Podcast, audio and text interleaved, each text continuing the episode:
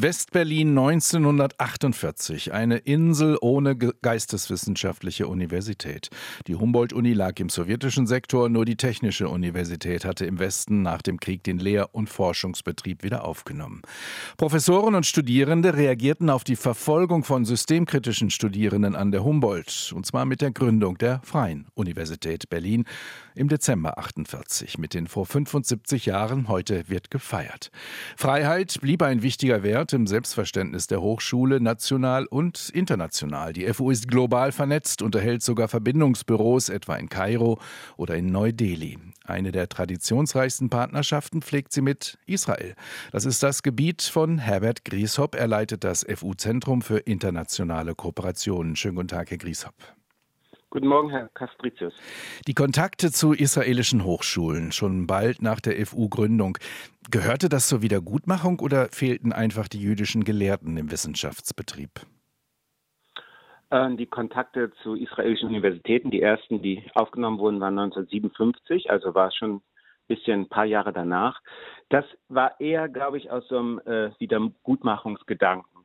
Ähm, da, das, waren, das war eine Initiative von Studierenden. Also die, äh, das gab eine deutsch-israelische Studiengruppe, die wurde gegründet an der FU, später auch an anderen Universitäten. Und das waren Studis, die natürlich auch ein bisschen das Schweigen der 50er Jahre, was es ja auch gegeben hat, äh, aufbrechen wollten. Und die haben dann wirklich einen Brief an die Hebrew University geschrieben, zusammen mit dem Rektor, der hat auch eingeschrieben, ob sie nicht akademische Kontakte aufnehmen wollten. Ich glaube, da ging es noch nicht darum, jetzt äh, Wissenschaftler an die FU zu holen. Das, das gab es unabhängig davon. Da sind ja, die FU war ja die erste Uni, die Immigranten wieder äh, also auch jüdische Immigranten, äh, Leute wie Ernst Hirsch oder äh, Frenkel, die sind ja wieder zurückgekommen, unabhängig davon, ganz unabhängig von den Kontakten zu Israel.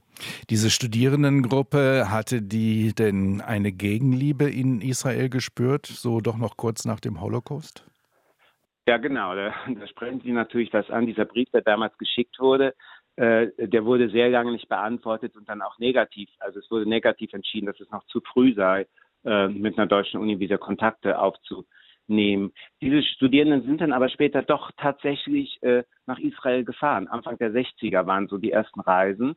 Und äh, na klar, ich meine, ist ja logisch, dass, der, dass da gewisse Vorbehalte waren ähm, gegenüber den, äh, den, den jungen Leuten, die da kamen. Aber ich glaube, das Entscheidende war, dass sie jung waren und dass sie, dass man, dass sie zumindest sagen konnten, dass sie selbst nicht zu den Tätern gehört haben.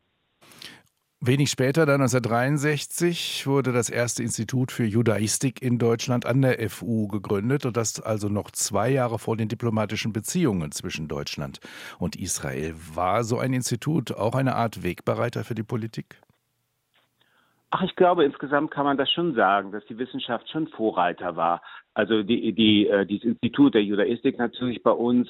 Es gab auch äh, Wissenschaftler, die dann zu einzelnen Reisen ab Ende der 50er nach Israel gefahren sind. Auf der anderen Seite muss man natürlich sagen, die Politik hatte natürlich bevor die diplomatischen Beziehungen aufgenommen wurden, 65 auch schon was gemacht. Die Reparationsabkommen waren natürlich wahnsinnig wichtig in den 50er Jahren. Also, aber trotzdem, Vorreiterrolle der Wissenschaft bei solchen Sachen ist wichtig. Also, heute nennt man das ja Science Diplomacy, Wissenschaftsdiplomatie. Das spielt heute ja auch immer noch eine große Rolle. Herr Grieshop, jetzt sprechen wir über diese historischen Schritte Richtung Israel an einem Tag, an dem die Feuerpause dort endete, in dem der Krieg mhm. weitergeht zwischen der Hamas und Israel. Wie differenziert ist der Blick der Freien Universität oder ihrer Arbeitsgruppen heute auf Israel und auf die Lage im Nahen Osten? Hm. Und das soll ich in einer Minute beantworten. Anderthalb ähm, kann ich Ihnen geben.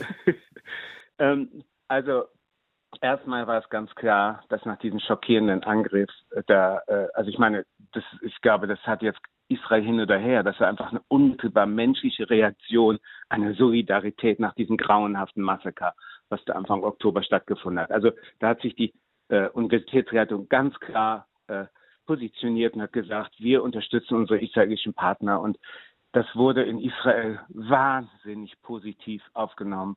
Wir haben unmittelbar, nach 24 Stunden später haben uns die Präsidenten von befreundeten Universitäten geschrieben, äh, dass sie das gesehen hatten. Also das, das war toll. Äh, äh, also, also diese Freundschaft, da, da, ist eine Freundschaft mit einigen der israelischen Universität, das muss man sagen, sowohl auf der Arbeitsebene wie auf der institutionellen Ebene. Auch bei den Nicht Studierenden, weil ich habe das, Entschuldigung, ein ja, bisschen sehr offen ja. gefragt, gerade ja. auch im Hinblick auf die Veranstaltungen, die es an der Technischen Universität gegeben hat, Solidarität mit Palästina, wo es sehr einseitig war. Ist das bei den Studierenden auch, beobachten Sie da einen differenzierteren Blick? Also die Studierenden haben, äh, das ist wie die breite Bevölkerung. Also da gibt's, wir haben alle Meinungen dieser Welt ja da. Und wir hatten auf unseren Social Media Posts hatten wir sehr viele Likes für unser erstes Statement und wir hatten wahnsinnig viele kritische Kommentare. Wir haben pro-palästinensische Demonstrationen und ganz ehrlich, die muss es, also sowas muss es ja auch geben, nicht? Also die muss es ja auch, wenn nicht an der Uni, wo dann sonst, ja? Also wir sind schon der Ort, wo die Leute alle ihre Meinung sagen wollen. Wir haben Professoren, die abweichende Meinung haben. Wir haben Doktoranden, die offene Briefe geschrieben haben und zum Teil gesagt haben, ja, ihr könnt euch nicht einseitig solidarisieren. Und dazu muss man sagen, wir solidarisieren uns nicht mit der äh, Regierung Netanyahu und wir unterstützen nicht die Besetzungspolitik in den palästinensischen Gebieten. Wir unterstützen, wir solidarisieren uns mit den Opfern, wir solidarisieren uns mit Institutionen, die wahnsinnig viel gemacht haben, um genau, äh, also die, die die Situation auch in Israel zum Teil bekämpft haben, die wahnsinnig viele Programme aufgelegt haben für palästinensische Studierende. Das waren ja genau die Leute, ja, also äh, ich, ich, äh, wir haben eine total, wir haben alle Meinungen dieser Welt an auch, der Uni. Auch deshalb heißt es die Freie Universität in Berlin. Absolut. Heute also wird gefeiert. Genau, heute wird gefeiert. 75-jähriges Bestehen der FU. Das war Herbert Grieshop, Leiter des Zentrums für internationale Kooperationen an der FU. Schönen Dank, Herr Grieshop. Vielen Dank. Tschüss. RBB 24 Inforadio vom Rundfunk Berlin-Brandenburg.